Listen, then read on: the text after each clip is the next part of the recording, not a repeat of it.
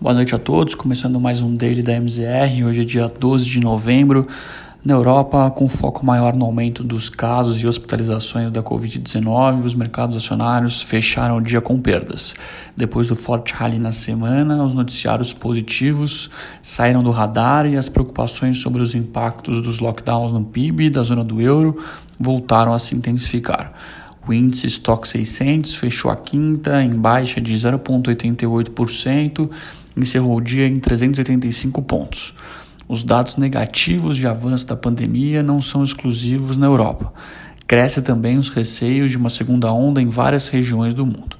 Por outro lado, o presidente da Pfizer Brasil, em entrevista, disse que é possível que Europa e Estados Unidos já tenham uma vacina em meados de dezembro.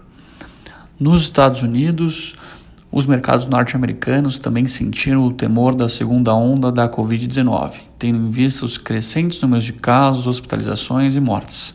Segue em pauta novas medidas de restrição, que poderiam reduzir drasticamente as projeções da retomada da economia norte-americana e do mundo. Embora pareça improvável tal medida, os principais índices em Nova York registraram perdas.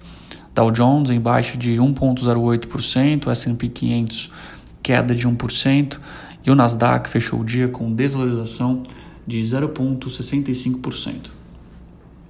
Ao longo da sessão, investidores também aproveitaram para realizar lucros, tendo em vista as fortes altas ao longo da semana. Na parte local, o Ibovespa seguiu o ritmo de queda dos principais mercados emergentes retomou aos 102 mil pontos, com baixa de 2,20%.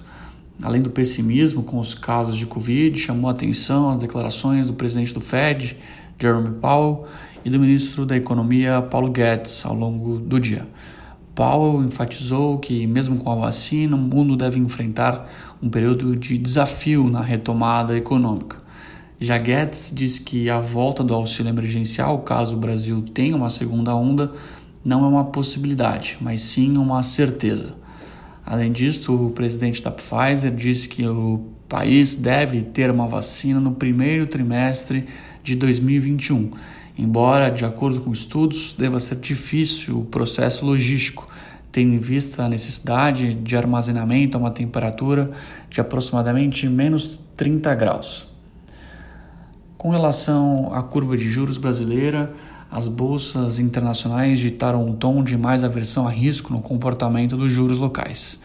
Em compasso de espera sobre a definição das contas públicas e a boa receptividade com o leilão de títulos públicos realizados hoje, tivemos ajustes de alta em todos os vértices no Brasil. A cautela na parte local também se intensificou à medida que Paulo Guedes reforçou a intenção de prorrogar o auxílio emergencial caso necessário. Com relação ao câmbio, em linha com a maior aversão a risco global, o dólar ganhou força versus real na sessão de hoje. A alta de 1,14% fez o real voltar a se aproximar de R$ 5,50, fechou cotado a R$ 5,47. Além disso, notícias ao longo do dia relatam que a Casa Branca deixou as negociações sobre o novo estímulo fiscal com o líder republicano Mitch McConnell. Ele reiteradas vezes reforçou que um estímulo de 500 bilhões de dólares seria suficiente nas atuais circunstâncias, número bastante divergente com os 2 bilhões de dólares que a líder democrata Nancy Pelosi propõe.